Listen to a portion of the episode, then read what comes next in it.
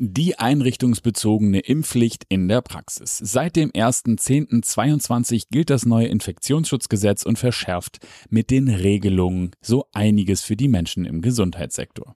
Doch was steht eigentlich genau drin? Was bedeutet dieses Gesetz in der Praxis und wie wird dem Gesetz eigentlich Genüge getan? Die Antworten auf all diese Fragen und einige mehr in dieser Episode unseres Podcasts und wenn ihr zu diesem Thema weiterführende Informationen sucht, dann findet ihr in den Shownotes einen Link zu unserer Website und eine E-Mail-Adresse für Fragen, auf die wir noch keine Antworten gegeben haben. Und nun wünschen wir spannende Insights und gute Unterhaltung. Viel Spaß.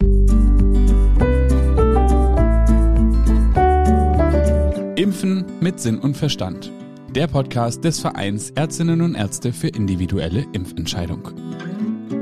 Moin und herzlich willkommen hier bei uns in diesem wunderbaren Podcast. Impfen mit Sinn und Verstand ist unser Thema und auch darum geht es heute. Ihr habt es in der Überschrift gesehen. Die einrichtungsbezogene Impfpflicht wollen wir uns mal anschauen. Was sind hier eigentlich die neuen Regelungen und äh, was bedeutet das eigentlich in der Praxis und wie kann man damit eigentlich umgehen? Und natürlich brauchen wir dafür auch die ärztliche Kompetenz und die ärztliche Einordnung. Deswegen herzlich willkommen wieder hier bei uns im Podcast Dr. Alexander Konietzki. Moin Alex. Moin Hauke. Also, das Thema ist heute am 1. Oktober oder seit dem 1. Oktober gilt das neue Infektionsschutzgesetz und verschärft diverse Regelungen. Und äh, was bedeutet das jetzt eigentlich in der Praxis? Wann gelte ich nach diesem Gesetz im Gesundheitssektor noch als gesetzeskonform äh, mit Impf Impfungen ausgestattet? Ja, tatsächlich gilt nur noch der dreifach geimpfte oder der zweifach geimpfte und einmal Genesene, der es mit einem PCR-Test nachweisen kann als vollständig geimpft.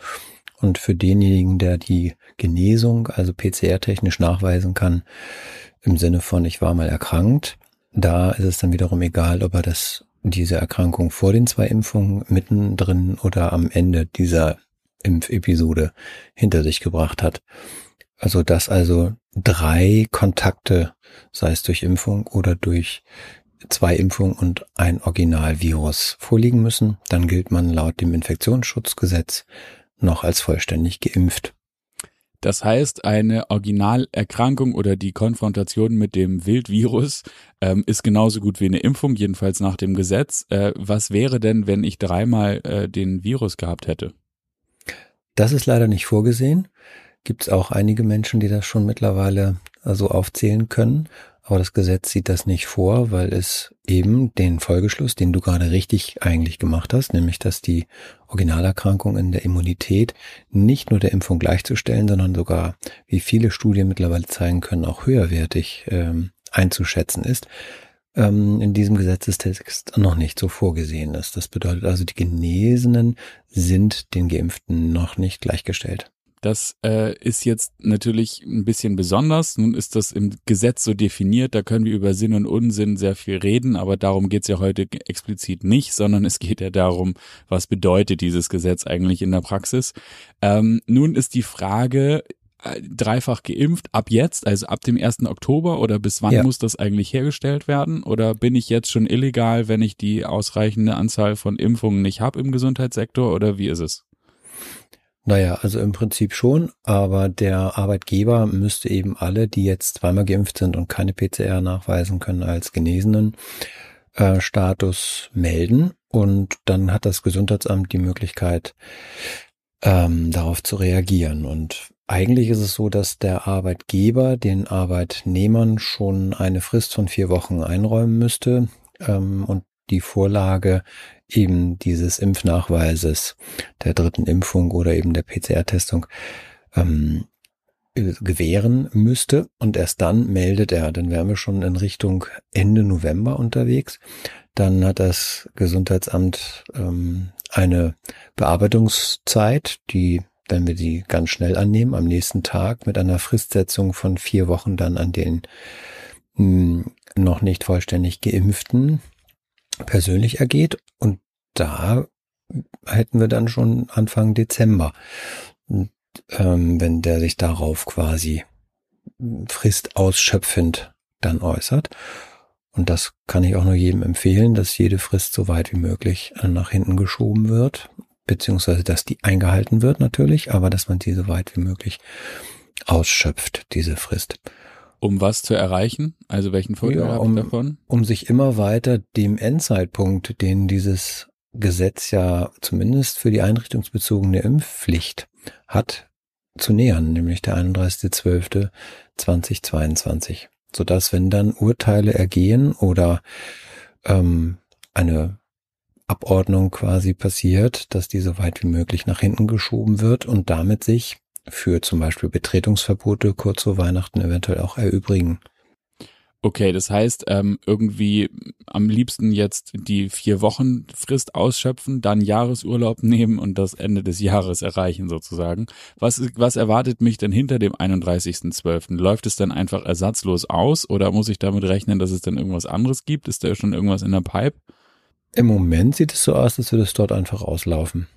Und ähm, dann hängt es eben, wie gesagt, mit der Instandsetzung der Krenko, mit äh, den ähm, höheren Vollmachten, die dieser Kommission zuteil werden durch das Gesetz, ähm, dann davon ab, ob die Coronavirus-Infektion der Pockenerkrankung äh, zum Beispiel gleichgestellt wird und sie in diesen Katalog der Erkrankungen aufgenommen wird. Das ist bisher nicht der Fall. Insofern. Das wäre dann sozusagen die implizite Impfpflicht, darüber haben wir auch schon berichtet. Ja. Das wäre diese Krinko-Hintertür, weil ja. sozusagen, ist zwar nicht explizit verpflichtet, aber implizit muss man das dann ja umsetzen. Genau, äh, die scheint im Moment wird. aber nicht, genau, die scheint im Moment nicht in der, äh, quasi nicht den Rang ähm, zu bekommen, diese Erkrankung, so dass sie da eventuell nicht mit eingegliedert wird, was dann bedeutet, dass zum 01.01.2023 das Gesetz passé ist. Wer also die Impfung umgehen würde, könnte, je nachdem, ob man sich's leisten kann, auch noch unbezahlt einfach der Arbeit fernbleiben, sich beurlauben lassen oder die Praxis schließen, was immer. Es gibt ein Silberstreif am Horizont für all jene, die diesen Impf, äh, diese Impfung nicht an sich durchführen lassen möchten, mhm. was ja total gut ist. Nun kommen wir aber nochmal zur Umsetzbarkeit. Also ähm, wie viel Zeit muss denn eigentlich zwischen den Impfungen vergehen? Ist das denn überhaupt innerhalb der Frist, die einem gesetzt wird, möglich, dass ich ähm, meinen Impfstatus nachhole? Gefordert ist, dass alle drei Monate ähm, oder möglich wird das, als, als möglich wird es erachtet, dass man sich alle drei Monate impfen lassen könnte sodass also diese Frist dann auch für denjenigen, der seine zweite Impfung jetzt ähm, vor kurzem gerade erst gemacht hat, auch reichlich knapp wird. Ja, ist richtig. Genau, weil äh, um die Organisation der ganzen Geschichte muss es ja auch gehen, wenn ich hinterher über mögliche Strafen oder so nachdenke, dafür, dass ich jetzt irgendwie diesem Gesetz nicht Genüge tue. Mit dieser Kurzzeitigkeit der bis zum Auslaufdatum ist ja sowieso ein bisschen die Frage, ähm, muss ich damit rechnen, dass ich dann ex post noch nur formal bestraft werde für den Fall, dass ich nicht ausreichend geimpft bin? Ist das ein Risiko, das ich eingehe? Das denke ich schon, dass dieses Risiko in Teilen noch besteht. Also ich würde die Betretungsverbotssituation mal rausnehmen, weil die wirklich irrwitzig wäre, wenn die noch für drei, vier Tage dann veräußert wird oder im Nachgang lässt sie sich eben nicht mehr veräußern. Aber die Bußgeldbescheid-Situation ist damit denke ich, nicht vom Tisch. Also wenn mir bei geltendem und laufendem Gesetz eine ähm, ja, Verurteilung zuteil wird, dann ist die dem noch äh, wahrscheinlich Folge zu leisten. Das denke ich schon. Das heißt, deswegen möglich, so weit ja. wie ja, deswegen so weit wie möglich die Fristen nach hinten schieben, um eben dem auch ja, na, die Fristen kann man nicht schieben, sondern die Fristen so weit wie möglich ausnutzen, damit man da eben eventuell auch noch drumherum kommt. Aber die Bußgeldsituation halte ich noch für die ungeklärteste. Ist noch ein wenig frickelig. Jedenfalls mhm. muss das hier an zur Vollständigkeit gehört, dass wir das auch einmal ansprechen. Ähm, genau, nun gibt es aber ja zum Thema Organisation dieses Gesetzes eine Umgesetz, äh, Umsetzung, also es ist ein Bundesgesetz, umgesetzt, umgesetzt wird es natürlich in den Bundesländern. Subsidiaritätsprinzip ist das Stichwort. Ähm, nun haben schon einige Bundesländer gesagt, so, wie soll das gehen? Äh, Na, die haben auch erkannt, dass, dass, dass, dass die Gesundheitsämter bis über beide Ohren voll sind. Das Masernschutzgesetz ist ja auch noch mit in Kraft. Das heißt, da sind die jetzt irgendwie am laufenden Band irgendwelche Impf, am Kontrollieren von Impfpässen. Das wird, also es kumuliert gerade. Insofern, die haben, glaube ich, richtig viel zu tun und kommen dem gar nicht nach. Und da haben immerhin schon acht Bundesländer auch signalisiert, dass sie dem gar nicht mehr so richtig folgen wollen.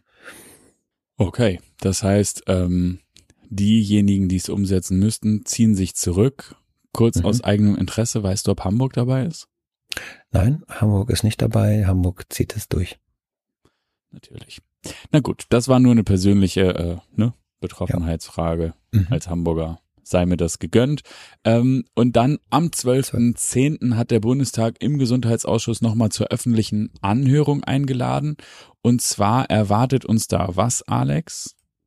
Ja, wir als ähm, Verein sind dort als Sachverständige geladen, um nochmal zu den Themen einrichtungsbezogene Impf, ähm, Impfpflicht im Sinne der Abschaffung, so ist der Antrag zumindest gestellt, äh, sich zu äußern. Und im zweiten Part ist ein Antrag gestellt worden auf die Überprüfung der Impfnebenwirkungen, ob das alles seinen Gang geht und rechtens ist und gut von den öffentlichen Behörden einkalkuliert und abgearbeitet wird. Okay, genau. also kann man zumindest feststellen, hier wird noch daran gearbeitet, äh, dass ja. das Ganze sozusagen mehr, mehr mit Daten und allen Erfahrungen fundiert wird ähm, und nicht so im luftleeren Raum stehen bleibt, wie es ja aktuell teilweise noch ist. Zumindest liegen da dem Gesundheitsausschuss zwei Anträge vor, genau. Und die werden dann dort abgearbeitet. Was dabei rauskommt, werden wir ja dann sehen. Ne? Das ist ja nur ein informeller, aber eben öffentlicher Befragungsraum. Genau, ich glaube, wenn der Gesundheitsausschuss äh, Aus, Ausschuss einlädt, so jetzt habe ich's zur öffentlichen Befragung oder zur Expertenbefragung, dann ist das auch gar nicht so informell, sondern dann dient das der Beratung, um zur Beschlussfassung über den Antrag zu kommen. Insofern ist das schon wichtig. Wie gut, dass mhm. du da bist. Äh, ich drücke dir alle Daumen, die richtigen Argumente okay, zur rechten Zeit zu nehmen, äh, zu nennen. Ähm, an dieser Stelle sei auch nochmal da, darauf hingewiesen, wir haben auch auf unserer Website noch ein Two-Pager ist das, glaube ich, also ein Zweiseiter Ganz genau. veröffentlicht genau. zu diesem mhm. Themenkomplex, zu dem wir jetzt hier auch den Podcast gemacht haben. Dort könntet ihr also auch nochmal schauen, wenn euch das weitergehend und im größeren Detail vielleicht auch geschrieben interessiert. Ich glaube, Alex, für dieses Mal sind wir durch, kurz und knapp, einfach nur die Infos rübergegeben. Oder habe ich etwas vergessen? Nö, nicht richtig vergessen, aber wir haben jetzt bisher nur über die Umsetzung, also mehr so um das Formale gesprochen. Ich würde gern inhaltlich noch zwei Sachen dazu sagen, und zwar, dass Bundesverfassungsgericht ja in seinem Beschluss in einer Randnotiz festgestellt, Randnotiz 167 ist das, dass wenn die Umgebungsbedingungen sich verändern, dieses Infektionsschutzgesetz an sich oder dieses einrichtungsbezogene Impfpflichtgesetz an sich nochmal wieder der Verhältnismäßigkeitsprüfung eigentlich unterzogen werden müsste. Und man kann eigentlich ganz klar und deutlich sagen, das muss jetzt auf den Tisch und das kann eben auch genau der Grund sein, warum sich der Gesundheitsausschuss damit noch einmal beschäftigt. Denn ähm, das neue Schutzkonzept sieht zum Beispiel vor, dass jeder, der eine medizinische Einrichtung betritt, eine medizinische Maske tragen muss und negativ getestet sein muss. Da fragt man sich, welche, welcher Benefit entsteht eigentlich noch durch den Nachweis eines Impfschutzes beim Personal, wenn dort ohnehin schon 90 Prozent geimpft sind und wie wir ja gemeinhin immer wieder gehört haben, soll das ja die ominöse Grenze gewesen sein für den Herdenschutz, der, wie wir alle wissen, für die Corona-Impfstoffe eben gar nicht machbar ist. Aber wenn man jetzt nur mal in deren Zahlen denke, bleibt, dann sind eigentlich alle Kriterien erfüllt um nichts mehr weitermachen zu müssen. So. Genau. Und dann ist die Abwägung der Verhältnismäßigkeit natürlich irgendwie wieder ergebnisoffen. Das heißt, eigentlich ist es nicht ergebnisoffen. Man müsste eigentlich zu dem Ergebnis kommen, dass es hier eben nicht mehr verhältnismäßig ist, da auch so vorzugehen. Genau. Das würde ich gerne so in den Abschluss schicken, weil ich finde, das ist eine wichtige Information. Absolut. An dich da draußen danken wir herzlich für dein Interesse. Ich hoffe, es war alles für das, für dein, für deine Fragen dabei und wir haben hier keine Antwort vergessen zu geben. Für den Fall, dass ich doch eine Frage nicht gestellt habe, auf die wir aber noch eine Antwort finden müssen, dann findest du in den Shownotes die E-Mail-Adresse, der den direkten Draht zu uns herstellt und dann kriegst du auch auf diese Frage noch eine Antwort dann in schriftlicher Form und nicht mehr als Audiobotschaft. Ich danke dir, Alex, für deine inhaltliche Kompetenz und für die Einordnung äh, dieses Themas Und wenn du ja, da gerne. draußen noch weiter als führende Informationen suchst, dann findest du natürlich auch auf unserer Website noch jede Menge Informationen rund um das Thema individuelle Impfentscheidung. Ich danke dir, Alex. Ich danke dir da draußen und würde sagen, bis zum nächsten Mal. Tschüss. Bis zum nächsten Mal. Ciao, Hauke. Wenn dich dieses Thema noch weiter interessiert, dann findest du unten in den Shownotes einen Link zu unserer Website. Auf der Website findest du jede Menge Fach- und Sachbeiträge zu genau diesem Thema, genau wie eine E-Mail-Adresse. Du kannst uns deine Frage auch direkt stellen. Wir freuen uns auf dich das nächste Mal und wenn du garantiert keine weitere Episode dieses Podcasts verpassen willst, dann abonnier doch diesen Kanal und auch eine Bewertung würde uns sehr helfen. Wir danken dir für dein Interesse und bis zum nächsten Mal. Tschüss.